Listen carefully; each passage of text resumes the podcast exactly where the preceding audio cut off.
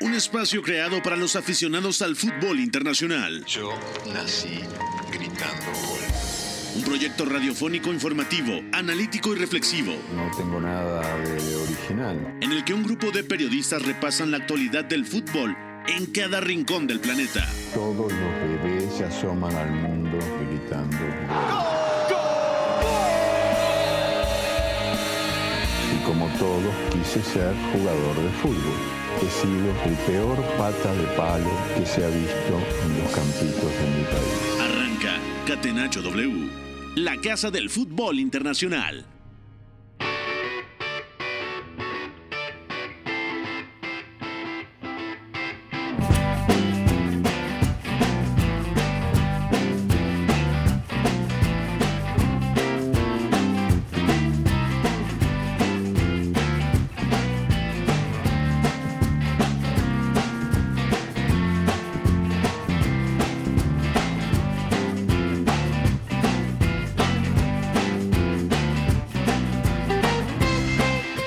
¿Qué tal? ¿Cómo están? Bienvenidos a una edición más de Catenacho W. Es Catenacho, es miércoles 31 de octubre del 2023, son las 4 de la tarde con un minuto y les doy la bienvenida a Catenacho W. Mucho que platicar el día de hoy, tenemos la actualidad del futuro de Santi Jiménez, también hubo actividad en la Pocal, es decir, la Copa de Alemania, donde Leipzig perdió ante el Wolfsburgo y también ha caído el Unión Berlín y platicaremos la delicada situación que enfrenta el equipo de la capital alemana, que además está jugando Champions en donde no ha sumado un solo punto. También platicaremos el análisis de la crisis que vive tanto el Manchester United como el Ajax de Ámsterdam. Todo esto lo voy a platicar con Eugenio Tamés. ¿Cómo te va, Eugenio? ¿Qué tal, Pepe? Te saludo con mucho gusto. Sí, estaremos platicando de varios temas que le interesa a la gente en México, sobre todo situación de Santiago Jiménez, que bueno, Memo nos dice traigo la exclusiva, pero no nos quiere decir cuál, nos tiene en la incógnita, así que estaremos platicando de esa situación que nos tiene emocionados. De acuerdo, también está Beto González. Beto, un fuerte abrazo con la mano en el corazón para analizar la crisis del conjunto Red Devil.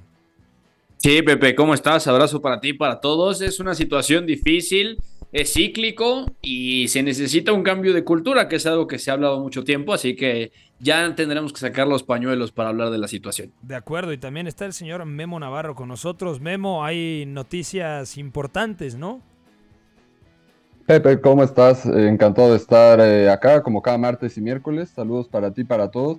Y sí, en efecto, traemos información sobre Santi Jiménez, mucho mucho se ha hablado del interés de algunos equipos, que está en la carpeta de, varios clubes, que se hacen sondeos, pero hoy podemos confirmar en exclusiva que hay una oferta que ha llegado de la Premier League, que ya es del conocimiento de su entorno y del Feyenoord, y también de un interés muy fuerte que hay en España y la ilusión particular eh, que tiene Santi de jugar ahí, la cual, eh, atención, eh, porque puede ser una opción factible en un momento dado. ya lo vamos a hablar les diremos, por supuesto, de qué equipo se trata para que nos acompañe la gente. De acuerdo, lo platicaremos a fondo. Quédese durante la próxima hora. Repito, hay información sobre el futuro de Santi Jiménez. Pero nosotros vamos a arrancar saludando por supuesto, a nuestro queridísimo productor, al señor Fonaldo, y a Pacorro, que hoy está en la sala de máquinas de Catenacho W. Pacorro, por favor, mándeme a la pregunta del día. La pregunta del día. Non poteva farlo venire dagli Stati Uniti senza farlo giocare. Catenaccio W.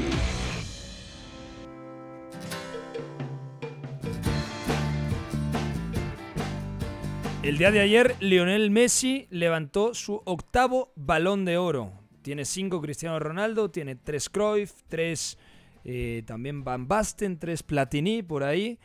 Eh, pero 8 de Leonel Messi y todavía hay gente que está molesta. Hay otros que están muy contentos, pero hay gente que está molesta. Por eso la pregunta del día va dirigida hacia el astro rosarino y al astro lusitano. ¿Volverán a estar Leonel Messi y Cristiano Ronaldo en alguna terna del balón de oro? Comienzo contigo, Beto González. Lo dudo mucho, pero si tuviera yo que elegir entre uno de los dos para que pudiera llegar a pasar, quizá Cristiano Ronaldo, porque quizá es el que vuelve a Europa. Lionel Messi, al dar el paso al Inter de Miami, sabíamos que estaba empezando a preparar el final de su carrera y también es cierto que la MLS le da a los jugadores un contexto más difícil pasando muchos meses sin jugar. O sea, ayer se habló justo en la gala del Balón de Oro, se lo preguntaron qué iba a hacer con tanto tiempo sin jugar. Es completamente nuevo para él y parece que no haber cedido a ningún equipo. Entonces, imagínate pasar cuatro o cinco meses parado. Eh, la temporada empieza en, en febrero, marzo del próximo año y en ese momento pueden pasar muchas cosas. Y la selección, si pasa algo en el 2026 extraordinario con Argentina, que podría, no creo que le dé ya a Messi sin estar en Europa lo suficiente. Cristiano, en una de esas, vuelve a Europa para retirarse y por ahí, si sigue en buena forma, podría sorprendernos. Memo Navarro, para ti, ¿van a estar en alguna terna tanto Cristiano como Lionel Messi?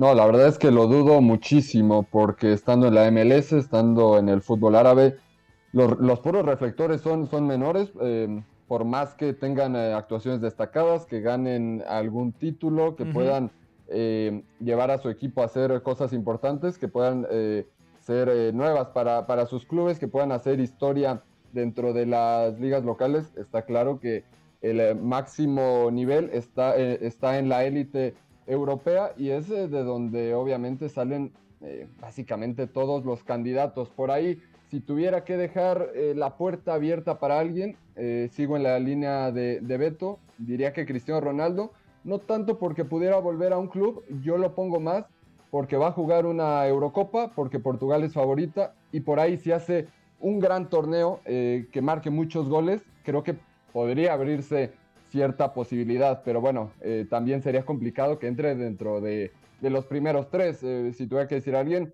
sería Cristiano Ronaldo, aunque luce eh, verdaderamente difícil. Eugenio, ¿qué pasaría si Lionel Messi gana la Copa América de 2024 y ese mismo verano Cristiano Ronaldo levanta la Eurocopa? ¿No estarían en la terna final? Eh, sí, yo, yo, yo, yo, me voy a arriesgar, yo creo que sí. Eh, tendrían que estar ahí porque seguramente seguirían siendo pieza importante de sus selecciones. Eh, a nivel cancha, pero también a nivel capitanía, liderazgo, eh, un poco lo que han sido en los últimos años tanto Messi y Cristiano para sus selecciones y que eh, los medios en este premio que platicábamos desde ayer, en un premio en general, todos los de la FIFA, los del fútbol internacional, que pesa mucho también la imagen, la popularidad y demás, no se van a resistir los votantes ni las organizaciones de nominar a las dos grandes figuras si es que justamente consiguen sus respectivos títulos internacionales. Es que se, se, ría, yo estoy hablando como ruso. Sería cerrar el ciclo perfecto. Volver a tener en una ceremonia del balón de oro a Cristiano Ronaldo y a Lionel Messi, que dominaron durante 16 años. Porque Kaká fue el último que lo ganó antes del dominio de Messi y de Cristiano, 2007, 2008 lo gana Cristiano, luego viene Messi, luego también Cristiano algunos años, tiene cinco, repito, Cristiano Ronaldo, 2018 lo gana Luka Modric, 2022 merecidamente lo gana Karim Benzema y 2020 que no se entregó por el tema de la pandemia, pero ese año se lo quedaron a deber al polaco Robert Lewandowski, pero 2023 Messi, es decir, en todos esos años eh, son demasiados balones de oro. Es subjetivo también, hay que entender un premio individual en un deporte colectivo siempre es mm, difícil de asimilar, repito, es plenamente subjetivo, pero para mí sería tremendo y pensando en el marketing, en la publicidad de France Football, que lleguen a, a, la última ceremonia, Eugenio. Y es que además, eh, si justamente sucede esta situación en la que uno gana Eurocopa, otro gana Copa América, eh, los medios van a estar explotando de nueva cuenta con este debate de Messi contra Cristiano y no va a haber forma en que no los puedan meter a la terna porque va a seguir el debate, va a seguir el tema mediático. Yo creo que, sería un gran cierre, estoy de acuerdo y tendría que suceder. O por lo menos en un top 5, ¿no? top 10, ahí deberían de estar tanto Lionel Messi como Cristiano Ronaldo. Bueno, dejamos aquí la pregunta del día. Gracias a todos los que participan. Hashtag CatenachoW. La pregunta es, desde su punto de vista, volverán a estar en la terna del balón de oro algún día Lionel Messi y Cristiano Ronaldo o se cerró ya el ciclo en la ceremonia del día de ayer. Vamos entonces con algunas noticias importantes. El fútbol para este país ha sido un hecho cultural. Y un hecho cultural nada más ni nada menos un lugar de expresión, donde el hombre desde cualquier lugar, de cualquier sociedad maltratada, esta que se la denominan los desposeídos, encontrábamos en el fútbol un lugar donde expresar. Catenacho W, la casa del fútbol internacional. Hay un futbolista mexicano en Europa, en Países Bajos para ser precisos, que sigue encendido. Quizá no tanto el fin de semana en la derrota del Feyenoord contra el Twente, en donde creo le cometen un penalti a Santi Jiménez, pero el Feyenoord perdió ante el Twente y perdió también la tercera posición. La tercera posición que en estos momentos da la posibilidad de jugar playoff de UEFA Champions League. Recordando que a día de hoy Países Bajos ha recuperado una plaza y se la ha quitado a la liga francesa, a la Ligue 1. Pero para hablar de Santi Jiménez tenemos a Memo Navarro, que lo sigue de cerca desde hace mucho tiempo. Y hoy no solamente vamos a analizar el desempeño de Santi Jiménez, también toca hablar de temas informativos, toca hablar del futuro de Santi Jiménez. Memo, y hay información que creo que vale la pena compartir el día de hoy.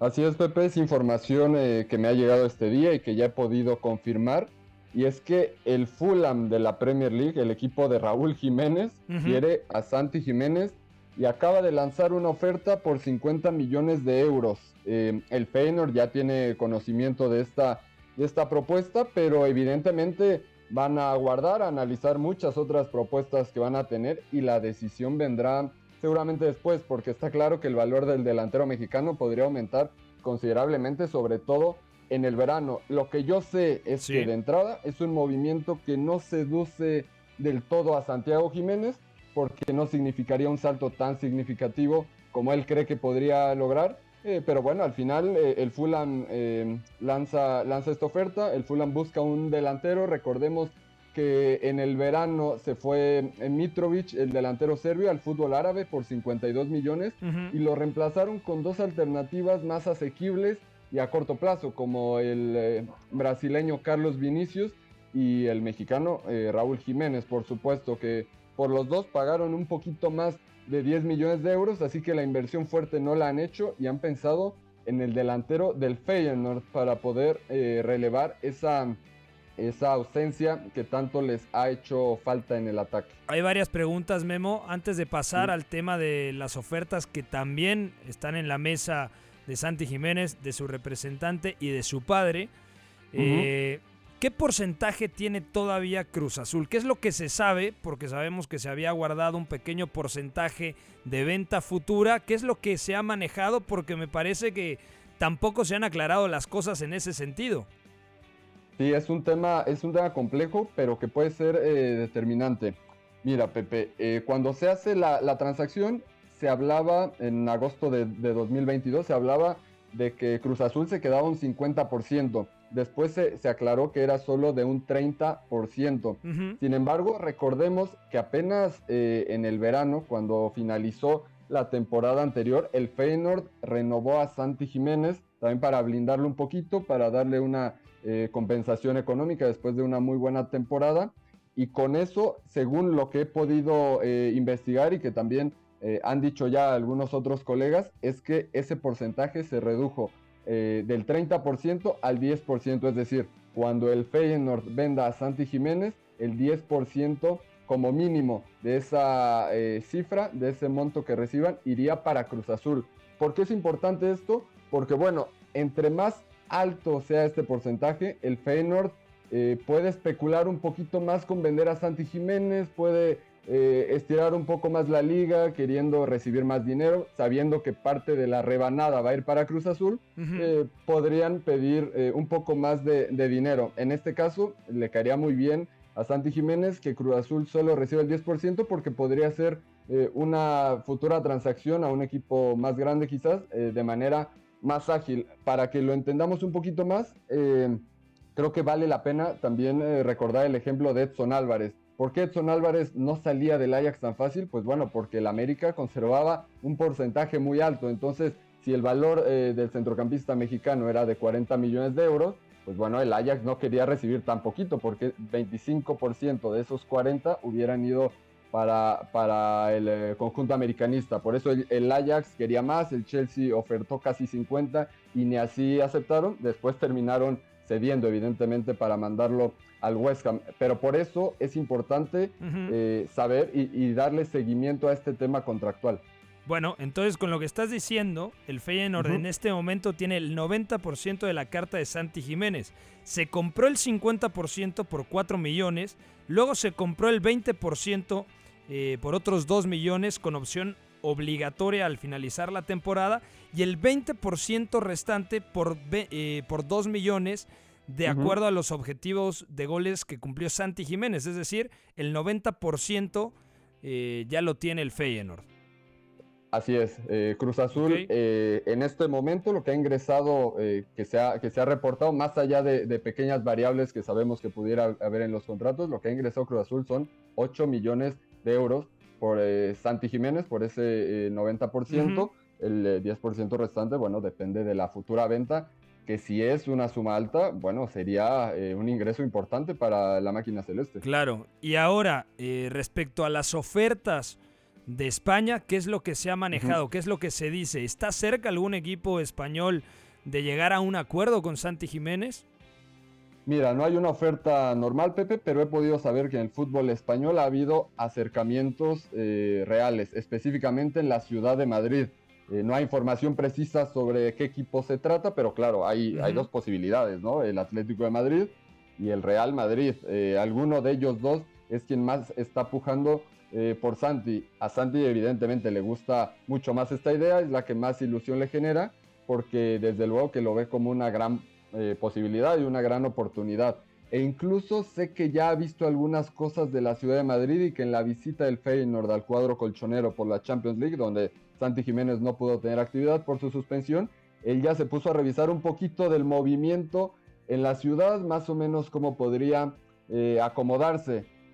yo pienso, eh, de acuerdo a esta información, que, bueno, si Santi Jiménez continúa eh, rindiendo como hasta ahora, teniendo los números que tiene, destacando eh, y por supuesto siendo uno de los jugadores más deseados de cara al verano, el movimiento de España podría ser bastante factible porque le hace ilusión a él. Es un salto significativo que es el que está buscando y que el que no encontraría en el Fulham del todo y porque, bueno, podría lanzarse uno de estos dos equipos por él, considerando que ni el cuadro colchonero ni el cuadro merengue tiene demasiados referentes en, ofensiva que ocupen esa posición de 9. En el caso del Atlético de Madrid está Álvaro Morata, que está en una muy buena racha, pero eh, alternativas no hay demasiadas. Y en el Real Madrid, José Lu eh, está en calidad de cedido y fuera de ahí no hay eh, muchos elementos en la baraja de Ancelotti actualmente. Ahora, eh, te pregunto a ti, Beto González, entendiendo esto que comenta Memo Navarro, de que le gusta la opción del Atlético de Madrid y del Real Madrid, ¿sería positivo, incluso metiendo en la ecuación al Fulham, ¿sería positivo que Santi Jiménez permaneciera una temporada más en Rotterdam, en los Países Bajos, si el Feyenoord termina primero o segundo y asegura su boleto a la edición 2024-2025 de la Liga de Campeones de Europa?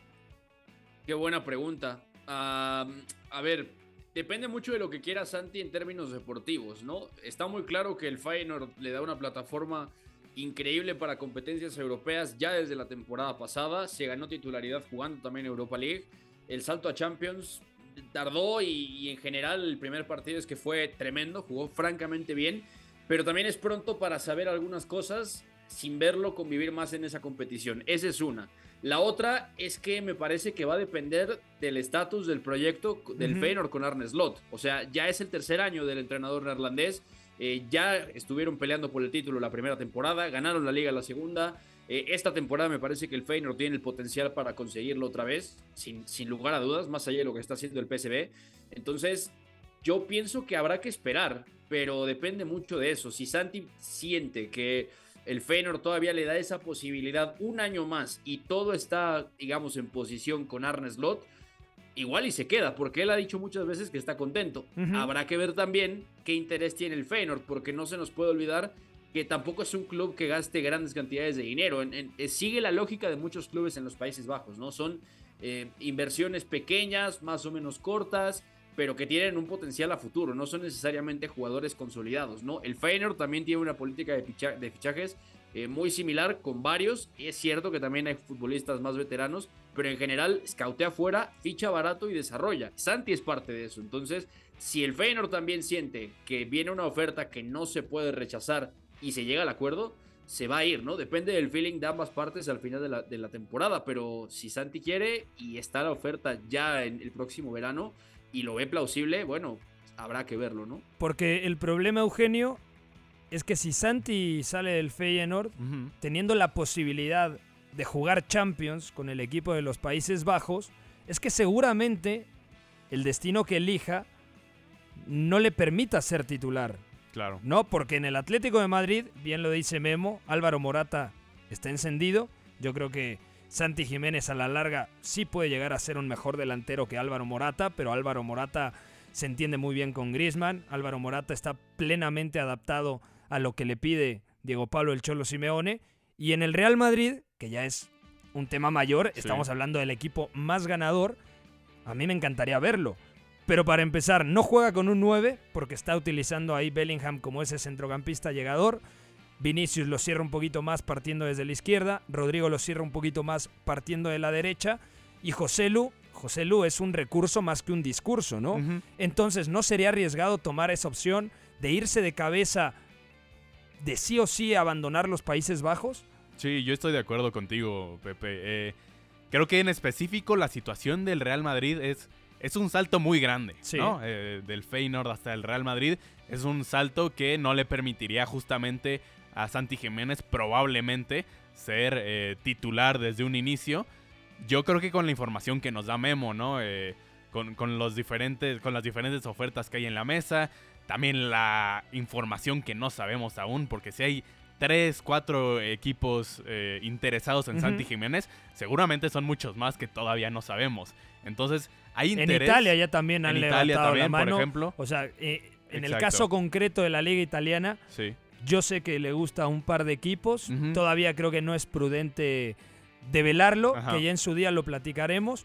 Pero el propio Santi Jiménez ya también lo dijo. Los únicos que están capacitados, entre comillas, Sí. y enterados al 100% para hablar de mi futuro son Mariel, que es su agente Sí. FIFA, y su padre, que Exacto. es el Chaco Jiménez. Sí, entonces son muchos más equipos de los que pensamos los que están interesados en Santi Jiménez y seguramente muchos de ellos intentarán llevárselo desde este mercado de invierno. Yo creo que eso no sería lo ideal. A mí me gustaría verlo en lo personal que acabara la temporada con el Feyenoord, que probablemente eh, si les va bien puedan avanzar en fase de Champions, incluso jugar unos octavos de final, cuartos de final si llegan a esa circunstancia. Creo que le vendría muy bien al mexicano terminar esta etapa con el Feyenoord y ya de cara a la próxima temporada ver todas estas opciones, ¿no? Y si tiene tantas opciones realmente que evidentemente se van reduciendo de a poco eh, también por las pretensiones que tenga el Feyenoord, por lo que los equipos que sí lo puedan pagar, yo creo que va a poder elegir entre diferentes situaciones que estoy de acuerdo, eh, Sí. tal vez un salto tan grande como Feyenoord Real Madrid sea complicado tener los minutos que podría tener idealmente en algún otro en algún otro equipo que también podría dar un salto de calidad. Memo, eh, sí, eh, paso contigo. A- antes una pregunta que te dejo el Sí, sí. balón votando, Memo. ¿Tú cómo ves esto? ¿No, ¿No valdría la pena tener un poquito de mayor cautela y esperar dónde termina el Feyenoord la temporada? ¿No te parecería un poco precipitado? Imagínate que el Feyenoord avanza a octavos de final y por precipitarse, Santi ya es vendido en el mercado de invierno y no juega los octavos de final de Champions. No, estoy totalmente de acuerdo. Para mí el Feyenoord eh, la tiene muy clara en ese sentido que tendrán que aguardar hasta, hasta el verano, eh, sobre todo porque eh, para mí será determinante cómo marche la temporada de Santi Jiménez. Lleva 15 goles, eh, o mejor dicho, 16 goles, 13 en la, en la Eredivisie, en la Liga de los Países Bajos, eh, dos en la Champions League, mejor dicho, Copa, 15, ¿no? para, para- para dejarlo en esa, en esa cifra.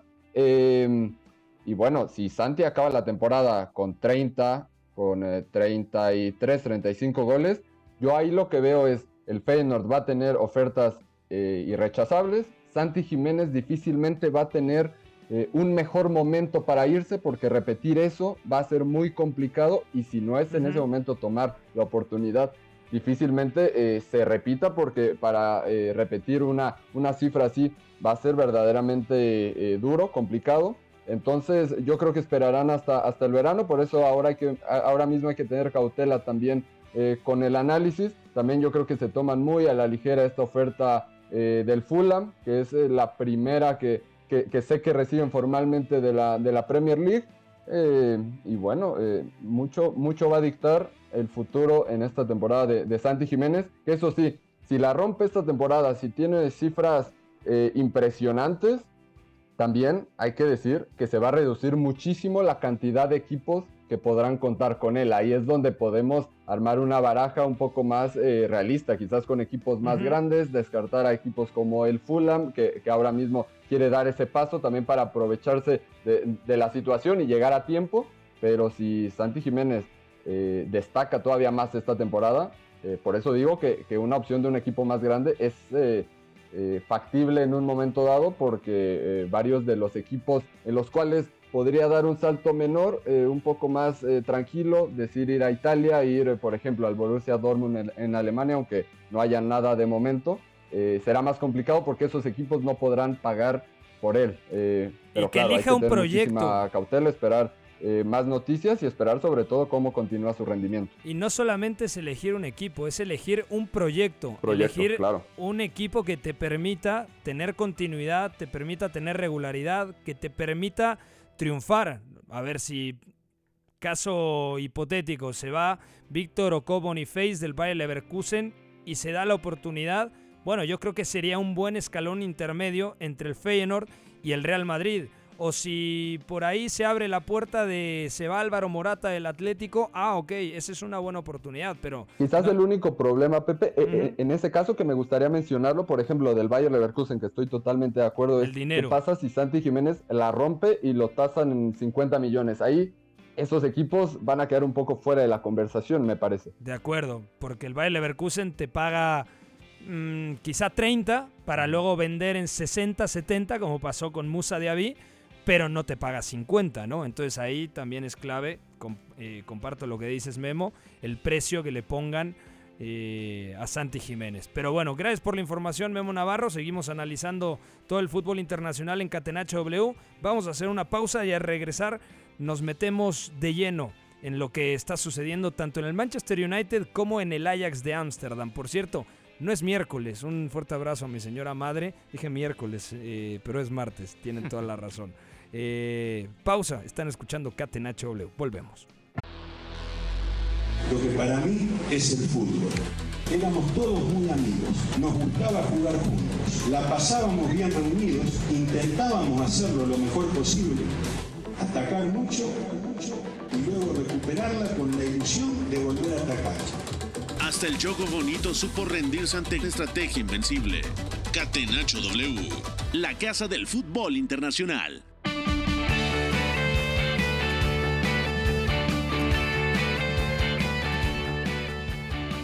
Estamos de vuelta en Catenacho W, son las 4.32 de la tarde de este martes 31 de octubre del 2023. Eugenio Tamés, Beto González, ya viene el ingeniero Iñaki María. ¿Ya está por ahí el ingeniero o todavía no arriba con nosotros? Me parece, a ver si aparece el día de hoy también Memo Navarro. Bueno, vamos a platicar entonces de la actualidad del día de hoy de la Copa de Alemania, de la Pocal. Vamos allá, mi queridísimo Pacorro. Томас Мюллер, человек, с которого сегодня началась победа. Бундеслига. Catenacho W. И Бундеслиги я не исключаю, что и мира вообще.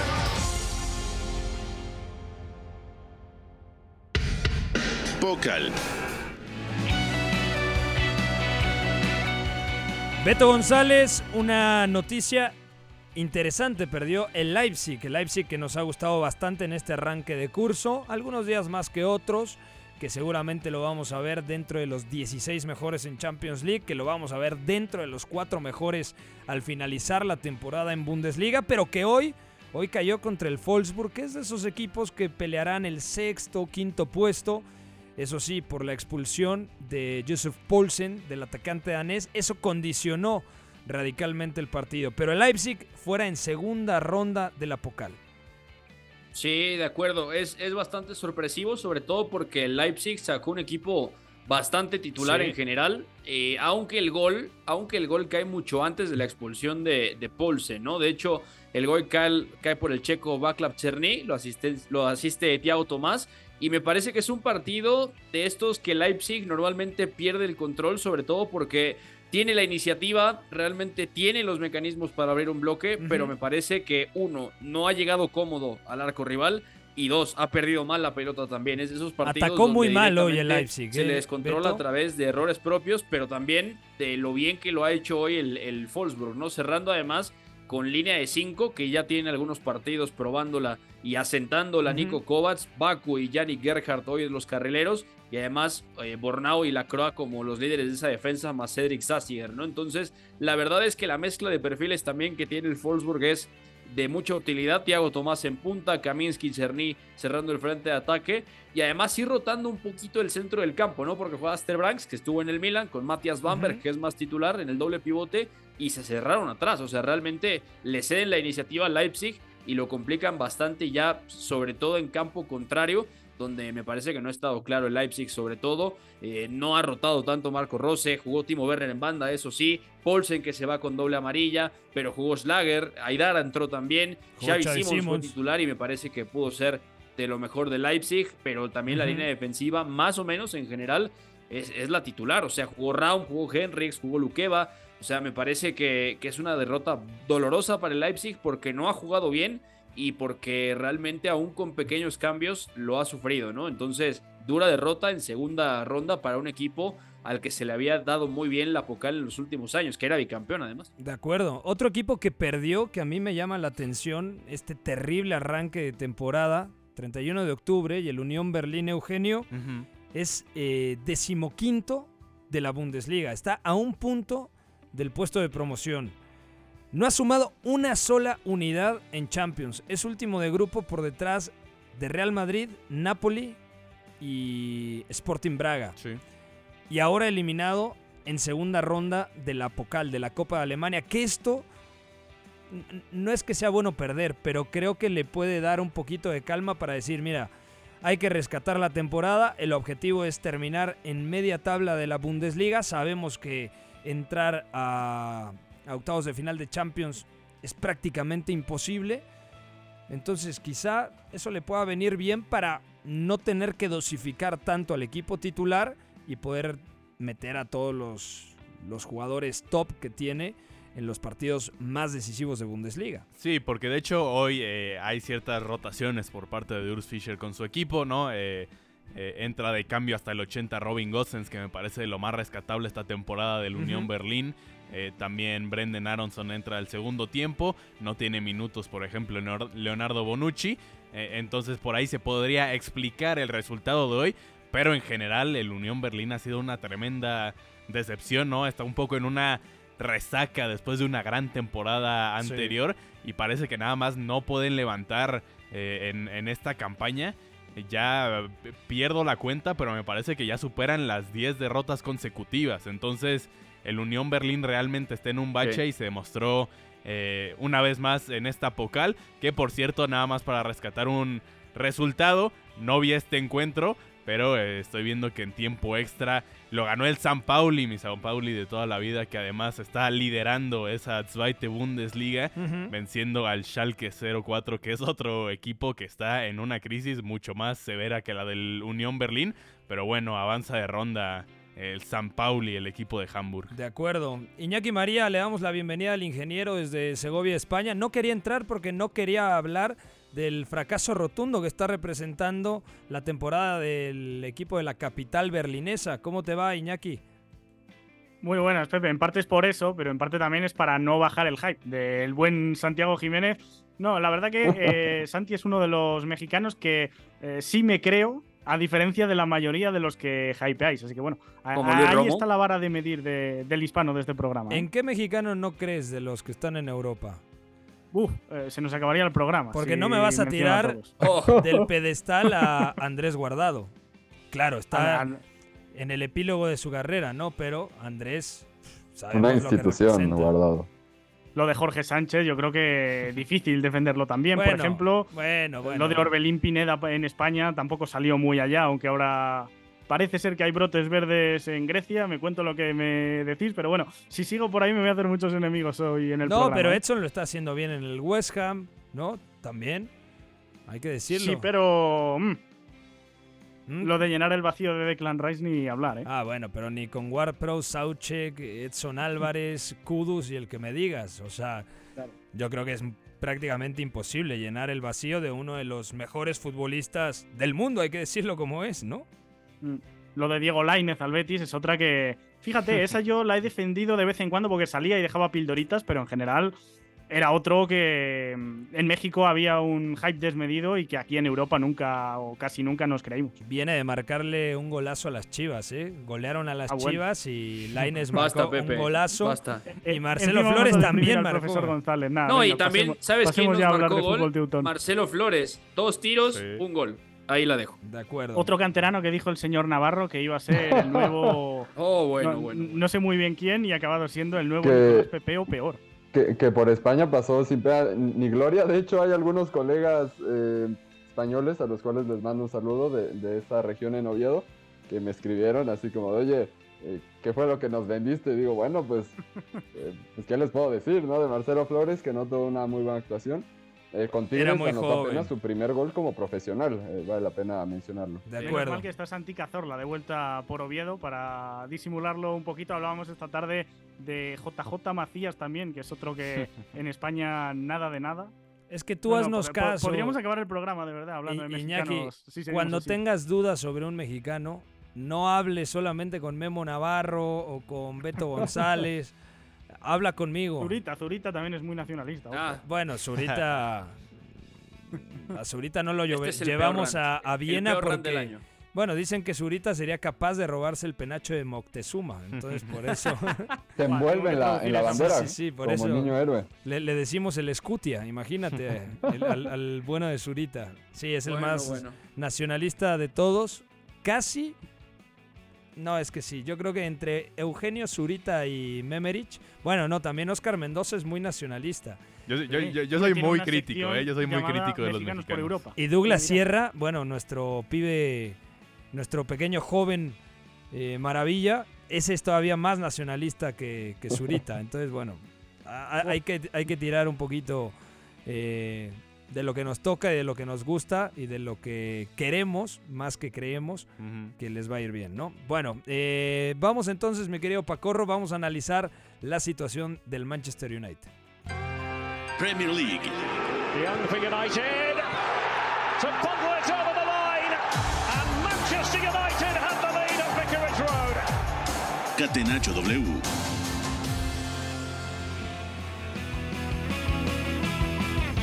Solamente como advertencia, el señor productor se ha ido porque tenemos que hablar de la crisis del Manchester United, del conjunto Red Devil. No arranca, no lo está pasando bien.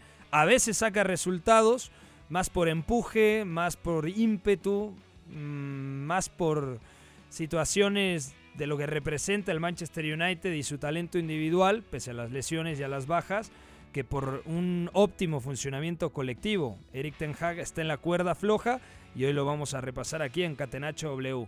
Les pido que se imaginen y formulen la principal causa por la que no le está yendo bien al Manchester United esta temporada. Y voy a comenzar contigo, Iñaki María. No vale repetir o hay que intentar no repetir para No, es que tener... son tantas cosas, la- podemos cada claro. uno mencionar cuatro, Pepe. Eh, pero solamente hay que mencionar una, porque luego eh, comentamos una y mencionamos tres más. No, solamente una. Profundizar en una. Comienzo contigo, Iñaki. ¿Por qué no está funcionando este Manchester United? Uf, eh, se nos acaba el programa y sigo ganando haters, yo creo, con esta pregunta. Pero a ver, si me tengo que quedar con una, yo creo que la más evidente es el rendimiento tan bajo, barra las lesiones de algunos de ellos, que están dando los fichajes más mediáticos, más caros, más talentosos, no sé muy bien cómo llamarlos, pero claro, eh, desde que llegó Jadon Sancho ha tenido más problemas dentro del vestuario que eh, buenas actuaciones. Eh, Anthony yo creo que ha sido otro fiasco, aunque tiene algún partido nada más llegar bueno. Vaya, 100 millones por el ex del Ajax es otra operación nefasta por ahora. Rafael Barán a mí me está dejando muy frío. Lisandro Martínez y Casemiro es verdad que son los que le elevaron el techo competitivo, pero ya digo, por lesiones ahora mismo se están perdiendo eh, partidos importantes y sobre todo el argentino es algo recurrente que, que se los pierda. No sé si me dejo alguno, pero vaya, el Manchester United hace inversiones que no se corresponden con el rendimiento que luego vemos sobre el campo. Es que te pido una razón y me das tres. Me dices lesiones, baja de juego y problemas extracancha. No, no, te doy una. Los eh, fichajes de relumbrón eh, son más un problema que una solución. No, bueno. ¿Como quién? ¿Como Mm. Hoylund? Bueno, de momento no, pero vaya, tampoco es que me esté enamorando el inicio de temporada de Hoylund. Yo le ni tengo que fe. se- ni que vaya a resolver todos los problemas del United. Es que los que resuelven los problemas del United, honestamente, el primero sigue siendo Bruno Fernández. Bueno, claro, el hombre con más talento, con más pegada, es el que tiene que levantar la mano. ¿Tú qué opinas, Beto González? Un factor. La reacción de Eric Ten Hag a las bajas. Eh, ya sé que yo siempre fui abogado casi número uno del, neerlandés, pero es cierto que las bajas son las que son. Es cierto que hay los problemas que hay con disciplinas y situaciones extracancha, pero también hay respuestas tácticas que no me están gustando, que no son realmente acorde al entrenador que se fichó. Y cometer los todo- mismos errores en repetidas ocasiones, como Eso. cierta repartición de roles, por así decirlo, y sobre todo Sí. lo del fin de semana sin Casemiro, otra vez meter a Eriksen demasiado atrás es como, mmm, amigo, ten cuidado, eh, ya Eh, cometiste este error. Es que hay muchas cosas que las bajas desatan que dices, ok, Eric Ten Hag tiene un poco atadas las manos. El staff y Eric Ten Hag tienen un poco atadas las manos. Está bien, ¿no? Que tiras de Lindelof de lateral izquierdo, vale, está bien, no es común, ya lo ha vuelto común desgraciadamente, pero es lo que tienes. Reguilón que había estado lesionado, bueno, regresa, no está en rodaje, no tiene ritmo. Perfecto. Eh, regresó apenas Wan-Bissaka, lo que sea. Bien. No está el central que mejor te saca la pelota. Lo entiendo perfectamente pero también te falta tu mediocentro más posicional. Y cuando tienes al mediocentro más posicional, lo sacas y dejas un doble pivote que no tiene nada de posicional y no te ataca las necesidades que tú tienes en un partido, ¿no? Entonces, las bajas te merman salir jugando bien desde atrás y quitas a un hombre que te pueda ayudar no solo a salir bien desde atrás, sino a sostenerte en campo contrario. Eh, un approach de un equipo que se armó para salir limpio desde atrás y acaba jugando al pelotazo. Más, por ejemplo, errores ya que son sistemáticos, ¿no? Cómo se defiende el segundo palo, cómo se pierden segundas jugadas. eh, y dices errores en la repartición de roles. Sí, errores también de este tamaño, chiquititos. O sea, Sí. los goles que caen del Manchester City el domingo. A ver, es que lo que hace Onana rechazando al, al primer palo desata un gol, por ejemplo. Cómo defienden el área y Haaland remata dos veces igual, falla una y marca la otra, lo mismo. Y así podemos seguir hablando, los errores en salida, en fin. Hay cosas en la pizarra que pese a las bajas me parece que no están justificadas y que están empobreciendo a un equipo que ya de por sí va corto de, de perfiles y de calidad para hacer lo que se supone que tenía que hacer. Memo El Navarro. nombre de Onana, ¿eh? es otro que llega por un precio muy elevado y que está dando un rendimiento mucho peor que el de David De Gea, que de por sí no era un portero fiable. Bueno, el otro día los mantiene vivos en Champions. Más allá de que fue el Hombre, villano pero, en los dos o sea, primeros para partidos. un penalti contra el Copenhague, pero honestamente. No, no, no. Yo creo que va a revertir la situación Onana. A mí me parece que cuando está bien es un porterazo. Me parece que de incluso haya contra el mal. Manchester City no da un mal partido a pesar de que caen tres No, de goles. acuerdo. Y de hecho yo te diría que el Manchester United no me había desagradado hasta, Hasta el, el primer penal. gol del City, exactamente. Claro. Pero Sí, sí. eh, Memo Navarro, Me, me ha gustado que, que el señor Beto González haya mencionado a, a Ten Hag, eh, sobre todo porque creo que se está quedando corto en las soluciones. sobre eh, todo porque era su padre, ¿no? Hasta hace dos meses. Sí, sí, eh, con- eh, esas soluciones con balón, esas soluciones también a las bajas dentro de los partidos, la dirección de campo creo que ha sido pobre. Pero como ya mencionaron eh, esas cuestiones, yo quiero eh, hablar de- del ¿Quieres que vuelva elefante. Eh, pues no precisamente, pero eh, sí quiero hablar de- del elefante en el cuarto, lo que todos sabemos, el tema dirigencial, por supuesto, que hay un gran problema, sobre todo diría con, en la palabra planeación. Eh, vemos al Arsenal completando sus fichajes, salvo el último de Raya, que es más una oportunidad de mercado. Ujú. Todos sus fichajes en junio, lo mismo el año pasado. Manchester City normalmente se arma muy temprano. Bueno, pues ahora vimos eh, a varios fichajes del United, incluido Amrabat en el último día de fichajes. Vimos un último día de fichajes hace algunos años con Cavani, con Alex Teles, después con Cristiano Ronaldo. Es el equipo que más ficha el último día de fichajes y sin ningún tipo de sentido, sin ningún tipo de coherencia. ¿Eso qué desencadena? Bueno, eh, que el equipo tenga mucha urgencia, que el entrenador en turno no rote, que quiera ganar como sea, que no tenga tiempo para instaurar su modelo de juego, como en este momento Ten Hag, que dice que, eh, que no tiene tiempo, que, que, no ha podido trabajar, que, que, está la presión por los resultados tan fuerte que ahorita lo que quiere son goles y resultados, uh -huh. así, textual. Eh, así que me parece que todo parte de la planeación y algo que creo que también lo describe muy bien eh, fue el fichaje de Casemiro, que podemos decir que tuvo una muy buena campaña la anterior, pero su llegada creo que describe eh, bien esto que comento. El United persigue a Frankie de Jong durante meses, durante meses, durante meses. Es el, el medio centro que, que, busca Ten Hag, que más se amolda a lo que él pretende. Exactamente. Y además la, eh, lo fichan después de un 4-0 contra el Brentford, que es algo también típico del Manchester United desde hace varios años, que después de una eh, hecatombe, de un eh, desastre uh -huh. de estas proporciones, va, paga 70 millones por un jugador opuesto a Frankie de Jong, le da un contrato de 5 años, que ahora ves el declive de Casemiro y dices, eh, todos tenemos claro que Casemiro se va a ir gratis eh, en eh, tres o cuatro años o incluso antes porque... No, se va a ir al fútbol turco, van a aplicar la de, sí. oye amigo Besiktas, mira, tengo un brasileño que es, que es buenísimo, que ha ganado la Champions. Claro, pero que... también eh, al Manchester United por una razón u otra nadie le paga lo que a otros clubes por este tipo de jugadores, es uh -huh. decir, siempre los termina regalando. Yo creo que ese es un gran ejemplo de que la planeación, eh, la realización de fichajes, todo lo que hace el United, sobre todo en los veranos, uh -huh. es desastroso y desencadena eh, los problemas que vemos después. Eh, te están dejando con muy pocas opciones, sí, Eugenio, porque ya se ha hablado un poco de ah, todo. Es Manchester United, opciones hay siempre. Sí, siempre sale algo. El aficionado de la grada 13. No, no es cierto. Sí, porque ya hablamos, ¿no? De diferentes factores, ya sea, eh, y, y, estoy de acuerdo con todos ellos, ¿no? Ya sea bajo nivel de personajes en específico, ya sea eh, fichajes fallidos, eh, mala planeación de equipo, ya sea Eric Ten Hag, que es a, al que yo iba a mencionar si nadie más se atrevía a sacar ese nombre. Eh, hay algo que engloba toda esta situación.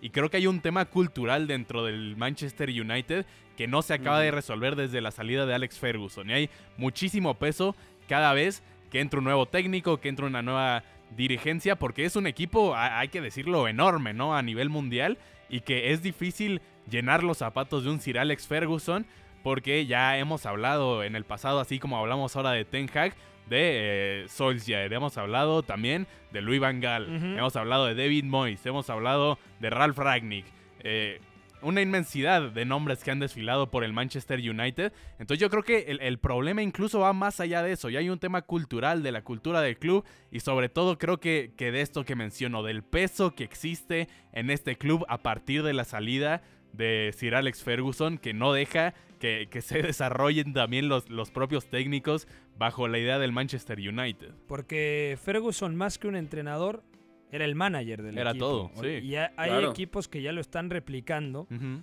como por ejemplo el Aston Villa, en donde, bueno, ahí puede estar Monchi o el director deportivo que sea, pero Unai está en la estructura uh -huh. del Aston Villa, arriba de él y del otro español. ¿Cómo se llama? Este. Eh, Videngay, ¿no? ¿Es el otro? El que. Eh, no estoy el, el otro. Sí, sí, no, es Videngay. Videngay, sí. El otro que está en. que es como presidente deportivo del Aston Villa. Bueno, Unai está arriba, replicando ese modelo uh -huh. que tiene Ferguson. Guardiola, aunque tenga la figura de. Eh, de Chiqui, de. Ferran Soriano. Soriano, del que me digas, al final él tiene un peso muy muy importante y no solo en el City, sino en el City Group y te lo dice la gente ahí. En el Manchester United pueden pasar técnicos con filosofías distintas y al final lo de Ferguson lo van a seguir añorando porque sí. se fue Ferguson y no es que les, hace, eh, les haga falta un gran técnico, por ahí pasó Mourinho y Mourinho fue de los que dijo, esto es un desorden, ¿no? Sí. Y tiene que haber claro. una coherencia en la estructura dirigencial del Manchester United, ¿no, Beto? Totalmente. De hecho, Mourinho dijo muchas cosas que en el tiempo se fueron dando solas. Hay, una, hay unas declaraciones también de Mourinho muy interesantes donde él habla que más allá de, de, la carga de partidos, el Manchester United tenía un severo problema en el departamento médico, cosa que no se ha resuelto hasta ahora, ¿no? Donde tú ves que los clubes dicen, bueno, eh, Bukayo saca el Arsenal, tiene un esguince de segundo grado, va a estar fuera X cantidad de semanas, perfecto. Sí. Llega, incluso llega antes a la recuperación, ¿no? En el Manchester United se recuperaban hasta después que tiene mucho que ver con lo que pasa en, el, en la zona médica, el departamento médico en sí mismo y obviamente con la ciudad deportiva. Eh, ¿Con qué, ¿A qué quiero llegar con todo esto? Que también Mourinho en ese verano de su último año, antes de que lo despidan, cuando dice yo pedí a tales jugadores y no me los trajeron, lo hizo en una conferencia de, prueba, de prensa del Tour de los Estados Unidos, empieza a acusar a los Glazers de todo lo que sacan y no gastan en el club, ¿no? El problema es, han sacado mucho dinero, han gastado menos de lo que han sacado, cada año sacan un buen porcentaje de dividendos para ellos y la familia, uh -huh. y, y, eso no, no, regresa, por ejemplo, en modernizar eh, las instalaciones de Carrington, que antes era de Cliff, por supuesto, eh, ni siquiera la zona médica, ni siquiera el también estadio, el estadio, ¿no? que tiene goteras, por cierto, había goteras, había videos de aficionados hace unos partidos sufriendo con la lluvia por las goteras, o sea, es un desastre, y el problema ahora esto se lo sumamos al hecho de que este desastre cultural viene con mezclarse o con la mezcla de una propiedad que está incierta, porque también tenemos que meter en la ecuación que obligaron al jeque Yassim Bin Altani uh -huh. a quitar su oferta eh, que además tenía un billón y medio de libras directo para invertir en, en, el estadio, la ciudad deportiva, el club mismo, los jugadores, para favorecer el de Jim Ratcliffe, que compraría supuestamente una cuarta parte del club, ¿no? Aparentemente les va a dar más dinero, pero no se sabe a partir de cuándo va a pasar, y eso implicaría que Ratcliffe tome el control deportivo, ¿no? Entonces, también es incertidumbre con todo lo, el problema que tienes culturalmente, es mucho cargo, eh, ya de verdad es mucho peso, y ya también llevamos más de un año con este problema de la propiedad que está indefinido. Entonces, es una cosa sobre otra, es imposible realmente tener un buen clip. De acuerdo. Vidagani es, no Vidagay, Vidagani el, el que está con Monchi y con Unai Emery. Comparto lo que dices Beto González. Muy buena reflexión sobre el Manchester United. Gracias a todos los que estuvieron presentes en esta edición de Catenacho W. Mañana platicamos más a fondo de otros temas. A nombre de Eugenio Tamés, Iñaki María desde Segovia, España, Beto González, Memo Navarro, soy Pepe del Bosque, gracias también a Fue en la producción, a Pacorro en los controles, a Emilio Acosta Babuchas como jefe de información. Mañana nos escuchamos en punto de las 4 de la tarde aquí a través del 7.30 de AM W Deportes. Conectamos tu pasión. Bye bye hay una relación entre la práctica del cuerpo que se expresa en las manos y el cerebro, pero el fútbol ha suprimido esto, de modo que se trata fascinantemente de un ejercicio que nos devuelve en el tiempo a lo que fuimos en el origen, pero también una vez que nos aficionamos a este juego, nos regresa a la infancia, al niño que fuimos. Gracias por sintonizar Catenacho W. Entonces el fútbol es en ese sentido una maquinaria para regresar en el tiempo en un doble sentido. Por W Deportes, la frecuencia del fútbol internacional. W Deportes. Conectamos tu pasión. ¿Qué tenemos hoy? Asfixia, doctor. El paciente estaba colgado cuando lo encontró su hijo menor. Oh, Dios mío. El suicidio sí se puede prevenir. Pide ayuda, no estás solo. En Fundación Basac y Fundación Reviviendo Ilusiones te ayudamos. www.basac.org y www.reviviendoilusiones.org. W Deportes. Día de Muertos 2023. La Calaca un programa deportivo en la radio buscaba. Y a las 11 encontró algo que no imaginaba. Que si un talugo con un matador y un rubiño, todos con mentalidad de niño. La flaca a llevárselos estaba dispuesta. Pero como ellos prefieren la gorda, le dijeron, mejor llévate esta. Y la muerte se hizo la sorda. W Deportes informa. La Cruz Roja Mexicana, ubicada en Mazarik 172 Polanco, opera como centro de acopio para los damnificados del huracán Otis. Los artículos solicitados son alimentos enlatados, pastas, arroz, mermeladas, frutos secos, leche en polvo, azúcar, frijol, lentejas, harina, café, aceite para cocinar, jabón de tocador, toallas sanitarias, pasta y cepillo de dientes, shampoo, desodorante, papel higiénico, pañales desechables para bebés y adultos, cloro, detergente en polvo, jabón para trastes, cubetas, jergas, escobas, sartenes, ollas, alcohol médico, agua oxigenada, algodón y gasas. En nuestros programas en vivo actualizaremos y ampliaremos esta información conforme se sumen más centros de acopio. W Deportes. A tu servicio. No podría ser de otra manera. Los Diablos del Toluca juegan en pleno Halloween. Este martes a las 7 de la noche reciben a Puebla. El servicio llegó al empate. Jornada 15 de la Liga MX, que se escucha por el 730 AM y estés donde estés en wdeportes.com y nuestra app.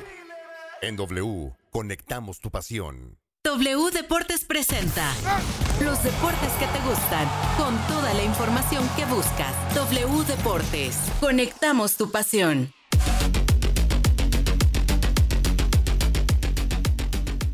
¿Qué tal amigos? Soy Eugenio Tamés. Vamos a repasar las noticias más importantes del día. Ya ha sido confirmado por la FIFA y por múltiples reportes. La Copa del Mundo del 2034 será disputada en Arabia Saudita. El torneo más importante del fútbol volverá a tierras árabes después del Mundial de Qatar disputado en 2022. El Real Madrid se blinda futuro y extiende el contrato de sus dos delanteros brasileños. Rodrigo firma hasta 2028 y Vinicius Jr. hasta 2027. El propio Vini mandó un mensaje a la afición, vamos a escucharlo. Estoy muy contento de renovar mi contrato, es un sueño para mí.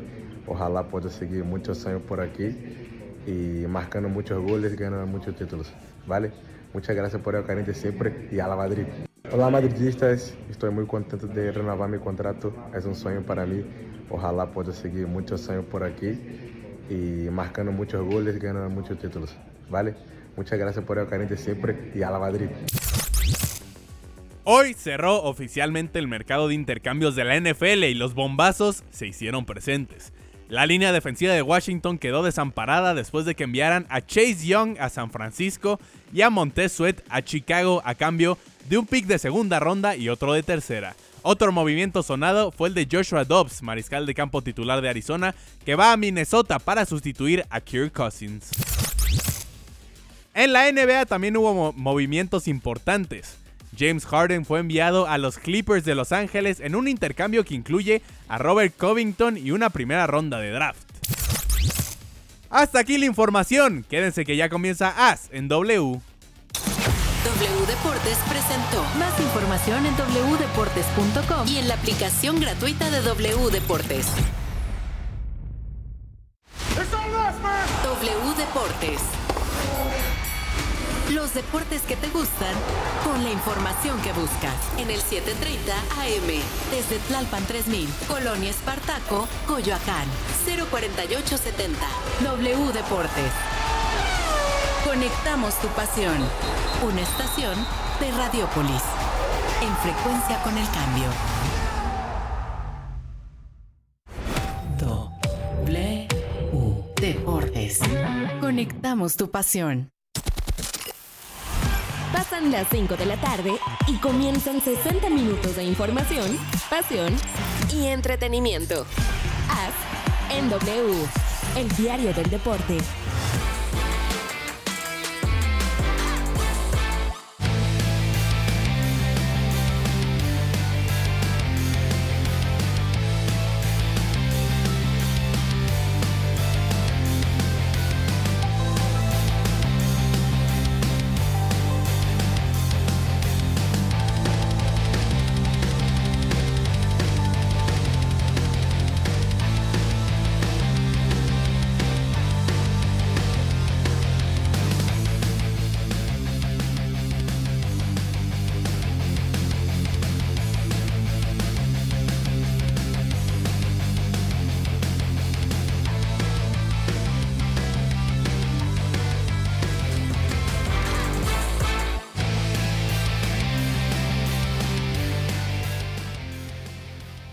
Qué gusto saludarles. Ya son las 5 de la tarde con 3 minutos y es momento de arrancar As en W para toda la República Mexicana y lleno de información deportiva. Buenas noticias, por ejemplo, como la victoria de la selección femenil mexicana 2-0 ante Argentina, lo que les da el pase por la medalla de oro, es decir, a la final de los Juegos Panamericanos, en donde estarán enfrentando o a Estados Unidos o a la selección local, a la de Chile. Eh, por cierto, eh, esos, eh, esos, o tres de esos cuatro semifinalistas, México, Argentina, Estados Unidos, Chile, se repiten también en la rama varonil, porque también juegan en semifinales Estados Unidos con Chile de nuevo, y México está metido, pero esta vez no contra Argentina, sino con el otro grande de Sudamérica, Brasil. Habla del buen trabajo que se ha hecho en CONCACAF, sobre todo México y Estados Unidos que hace rato que lo hacen muy bien. Bueno, hay mucho más de qué hablar, pero antes de los detalles, saludo con mucho gusto a mis compañeros. ¿Cómo estás, Iván Pirrón? Buenas tardes. Buenas tardes, saludos Alex, saludos a Beto Bernard y a todos los que nos escuchan a través de AS en W. También buenas noticias para el béisbol porque la selección mexicana se lleva el Premio Nacional de Deportes 2023 y esa es una muy buena noticia, me parece que se le hizo justicia a esa selección La que ganó, el, eh, digo que no, estuvo a punto de llegar a la final del Clásico Mundial. Exactamente, exactamente. Justo, Sí. justo esa, justo ese equipo es el que están eh, premiando. Eh, tenía mucho, muchísimo, que una selección de béisbol no paralizaba al país y ese equipo lo logró. ese equipo sí. lo hizo. De acuerdo. Beto Bernard, también un abrazo, gusto en saludarte. ¿Qué tal? ¿Cómo están? Un abrazo fuerte a toda la gente que está escuchándonos. Y para eso me gustaba el América. Pues no que tan, no que tanto víctimas y no que tanto y que vamos y no presentaron ni un, ni mandaron ahí un papelito, oiga, medio revista, nada. La cosa es de que ya uno hace el recuento de las lloradas del América y ya son bastantes, ¿no? La de Nashville en la Leagues Cup, ¿se acuerdan de aquella? Lo de Pumas, se peleó con la selección de Estados Unidos por lo de Cendejas, ahora Monterrey. Pues bueno, ahí está el líder de la